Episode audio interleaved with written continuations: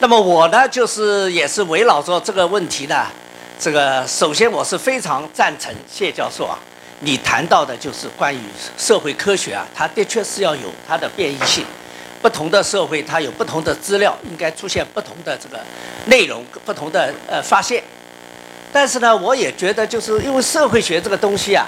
它本身也是一门科学去追求的，科学呢其实也是希望有些简约化的东西。也希望它有更大的这个解释度，所以呢，我们在社会学的研究或者中国社会学恢复这三十多年以来，我们也希望就对社会呢寻求一种，呃，能够有普世价值的。当然，你是可能对普世价值有点保留，但是呢，对普世的规律呢，我们还是希望呢能够能够怎么更好的能够找到它。那么，中国的确是有它的特点。其实每个国家每个社会。每个人聚居的地方，你要去研究，肯定是会不一样的。但是呢，我们怎么更好的把这个社会学里面的这个呃解释覆盖率的问题，跟这个经验实证性的问题呢，怎么更好的结合起来？我不知道你觉得，从这个角度来看，美国的这些经验性的这些社会研究，跟对大的社会或者普遍规律有重要发现的这么一些东西。那么，对我们中国的社会学来说，或者对我们中国关心社会规律的人来说，我们去印证一些已经有的一些这个规律，或者用我们自己的资料跟我们的经验，来给世界提出一些新的一些观点，而让其他的国家或者社会也能设法来印证，这怎么来处理这两种研究之间的关系？我觉得，嗯，这两个并不矛盾。我们一方面可以追求有普适性的知识，另外一方面我们又可以研究具体的问题，在一个特定的一个环境下，呃，发生的具体的问题。哦，我就比如说吧，我觉得两个我是觉得是很重要，是普遍的 （universal） 的。一个是科学的方法，我觉得方法应该在不同的。社会研究社会现象的逻辑性、方法性，应该是普遍的，不不应该有个中国完全是中国式的方法，或者是美国式的方法。我觉得方法应该是是普遍的。啊，第二个呢，普遍的呢，我觉得一些理论的基础，这些理论呢，是我讲的理论，主要是思思维逻辑。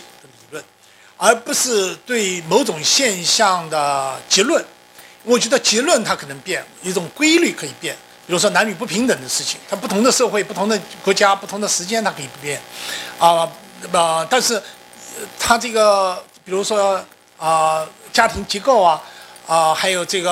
呃男女不平等的原因啊，理论上的探讨啊，我觉得是完全相似的，可能是程度不一样，但它的理论上的探讨，这各种的理性啊探讨，我觉得都是可以啊相似的。有的时候呢，有的时候我们只是讲，但没有自己做比较。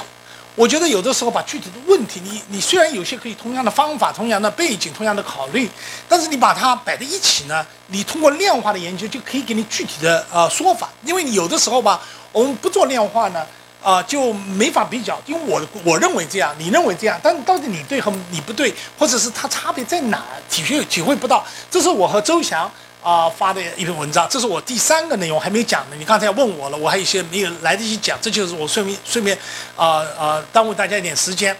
比如说，我们就讲，就是说，在美国我们有州，中国有省，那就是个地区差别。那地嗯，虽然美国基本上是一个城市化很强，基本上百分之九十几是城市化的，那也有农村，也有城市，这就是 area type。那这是教育，然后这是这是在美国是种族，在中国就是啊民族，然后这个就是家庭结构。那这这些因素，这些因素我们尽量让它，当然不同背景还是测量还是不完全一样，尽量让他们相似，就是我们在相我们有的数据当中。使它操作化了以后，让他们具体的更相似，尽量相似。相似了以后，我们就可以看出几个规律，就是在美国，就是州与州之间的差别，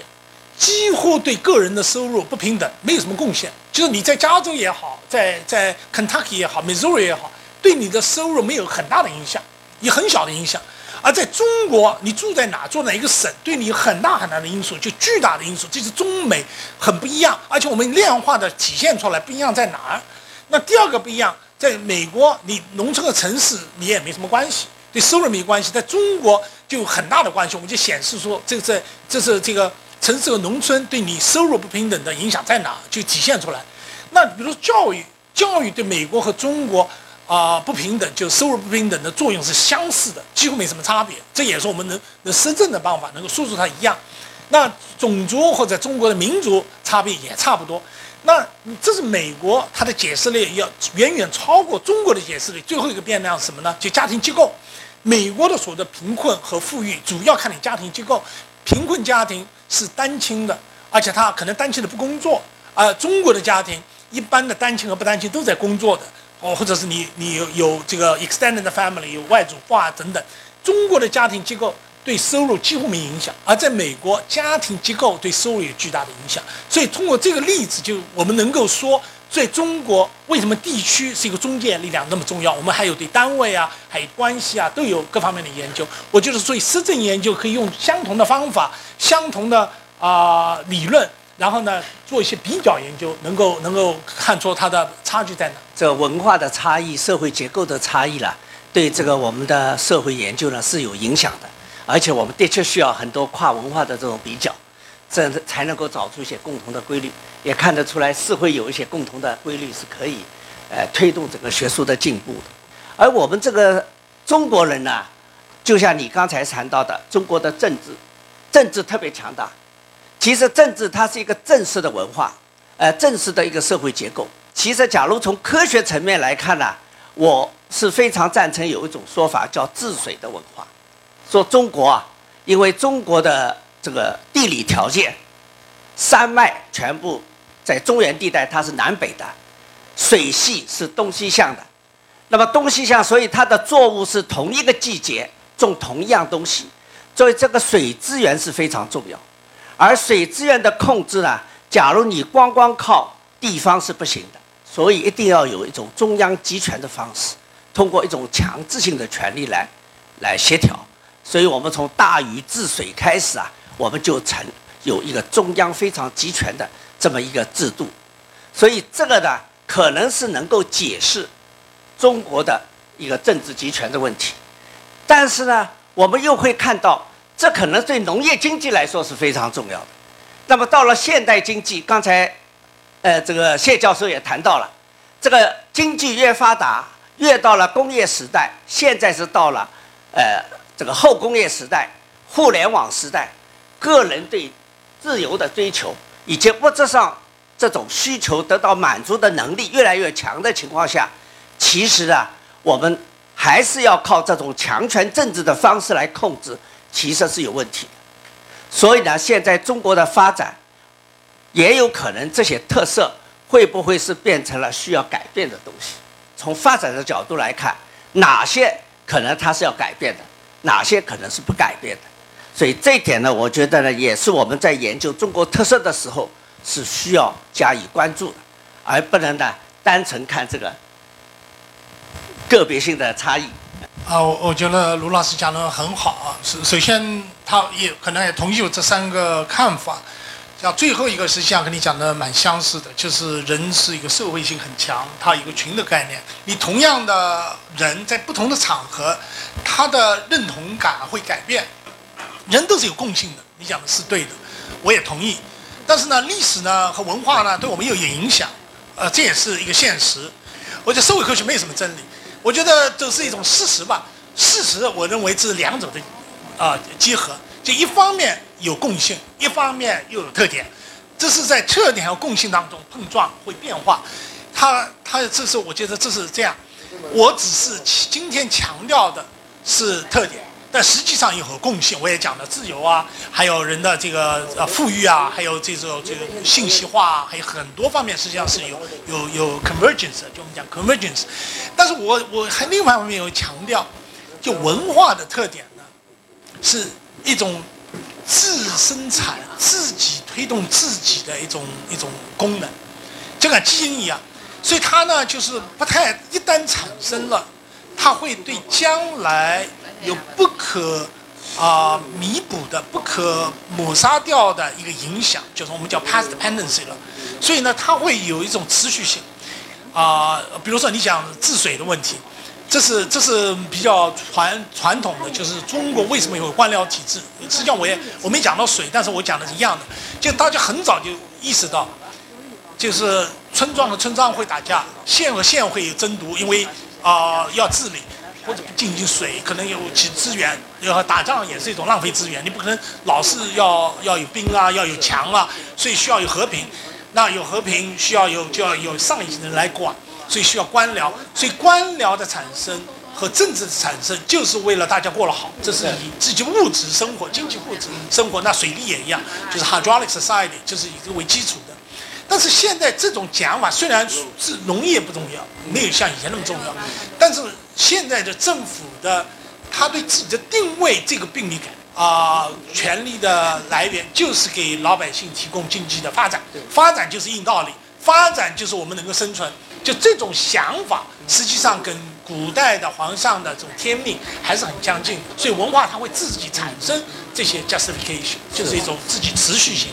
所以呃呃，真的是很有启发。这个还有就是你刚才谈到这个第二次人口转型啊，我也觉得很有新意。有些美国的资料呢，美国就是从上世纪末开始到现在呢，也有一个回归家庭的这么一种趋势。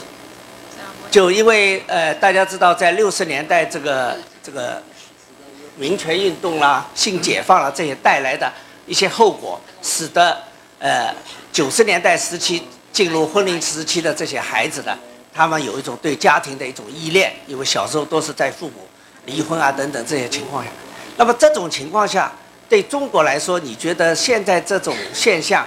呃，好像现在也越来越越越越普遍了。那么对中国，你觉得从我们公共政策或者社会的舆论方面啊，或者我们研究人员方面，应该从哪些方面我们更关心关注一些，的使得我们有一个全面的一种信息的了解，而且对一个公众呢也会有一些更多的一些提醒。这个问题还是蛮尖锐的。我先想想讲讲几个事情。一个呢，美国为什么会有这样的运动？你讲的美国的这种运动回到家庭呢？美国有两个特点，中国没有。第一，它主流的宗教还是基督教文化，所以基督教作为一个宗教，它可以把有个比较传统的一种家庭的观念，在这个啊大肆的发扬。第二个呢，美国呢虽然是一个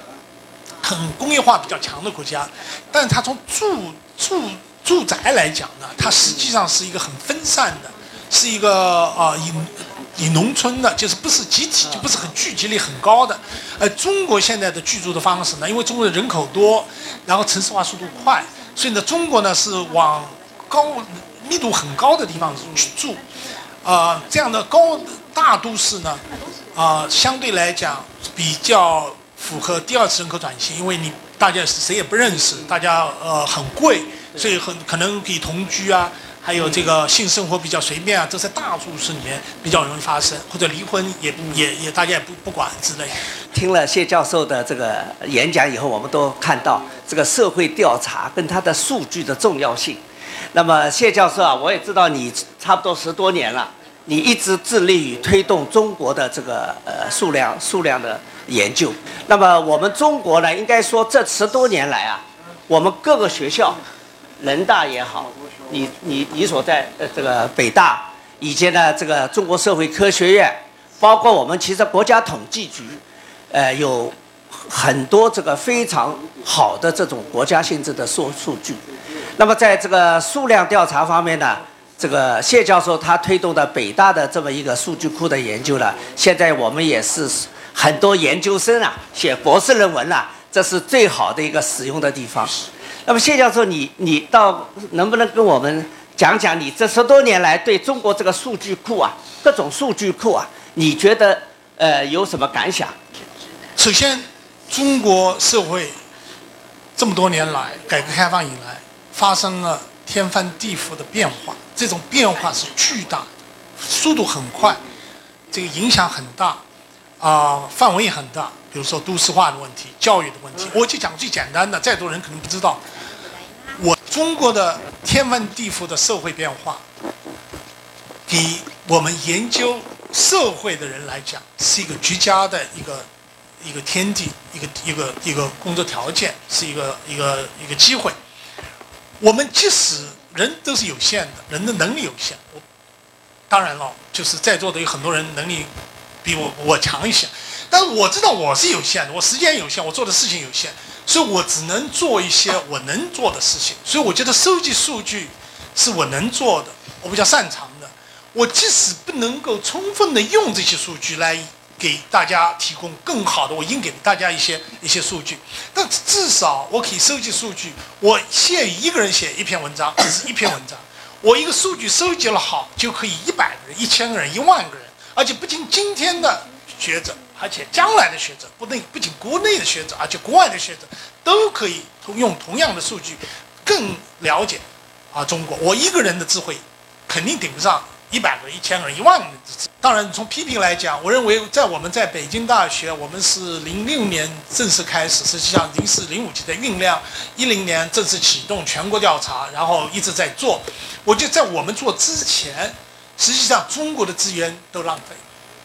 有几个浪费，一个是国家的资源被浪费了，国家的资源，统计局的呃数据啊，对学者基本上是封闭的。在八十年代开始吧，就有很多把。方法教过来，把方法教过来。大家知道有把笔的书啊，有什么元方的书啊，有很多这些林南的书，有知道这些的调查，所以大家都在做调查。所以中国，我想在我们开始之前，可能有成千上万个调查，每个人做这个调查，呃，高中生做调查，这这个大学生调查，研究生每个人都在在调查。可是很多调查有几个特点：第一个，它的规模小，它不可能有很好的样本，它也没有资金，它不能很好收集好，至于是质量很差，也不能跟人家共享。因为他就自己做了，也也没法提供别人帮助，也不敢拿出来，所以这些，啊，不能共享，呃，质量差的数据实际上是没有价值的。我觉得是没有什么价值，没有代表性，没有价值。另外一个呢，很多的社会现象，当你想研究的时候已经晚了，所以很多事情要一个铺垫。比如说你要研究流动人口，最好是流动人口在流之前你就找到他，比如他十五岁的时候你找到他。你十八岁再看他走了没有？那个时候你可以知道什么原因知道走了。等到他已经到了上海，你去找他已经太晚了。很多社会现象的观察和理理解，实际上需要时间，没有很好的准备。你等你想研究再去收集数据，已经太晚了，为时未晚，太晚。这是最后一个我也讲的。那这个呃，这就讲这个时间性和专业性。最后一个也讲的一个就是一个社会分工。国家，我是相信社会分工。政府有政府的事情，啊，学者有学者的事情，他并不是每个人都能收集数据的。我觉得要收集数据叫专业化，一个好的数据可以顶上一千个、一万个不好的数据。所以让专业的人做专业的事情，一个是要早，一个是要系统，一个是要大，要质量要好，要专业化。做了，我就是我们这个北大的数数据出来以后，还有其他的数据出来，现在也基本上按照这个模式来做，是以学术为学术服务。现在这个，现在目前的这个调查，你觉得这个你对它使用的情况，你觉得满意不满意？现在，嗯，我我我觉得还还是蛮满意的。我觉得这几个调查最近几年发对这个学术界产生很大的影响啊。当然，李俊和年轻人可你们可以谈谈你们的看法。我觉得在我们这个几个调查之前，特别 CFPS 之前，国内没有很好的。啊，数据没有特别好的数据，大家都是靠关系啊，好靠靠机会啊，就讲的运气。在我们学术界有个运气，就是你正好碰到哪个数据，或者你导师有哪个数据。啊，现在这种时代已经过去了，现在我们的 CIPS 是任何人可以可以用的。我觉得啊，已经已可以让，我想这样最后一个吧，就可以让像李俊老师这样的年轻人。在在香港、国外有比较好的训练的，可以在第一流的中国的杂志和世界性的杂志和再好的研其他的研究者和资深的研究者有有竞争的啊能力，他们有资源了，否则的话就是他们没有这样的资源。这样给年轻人给社会学走上，我觉得中国社会学还没有真正走上世界舞台。我觉得中国的比较好的数据会使年轻的一代。走上啊，提供了他们走上世界舞台的一个机会。对，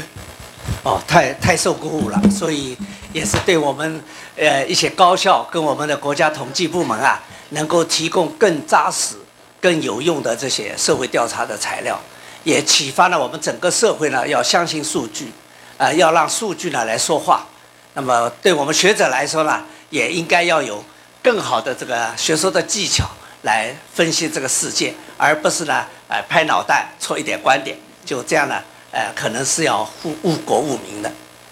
我呢想，我就做这么一点呃分析跟对话，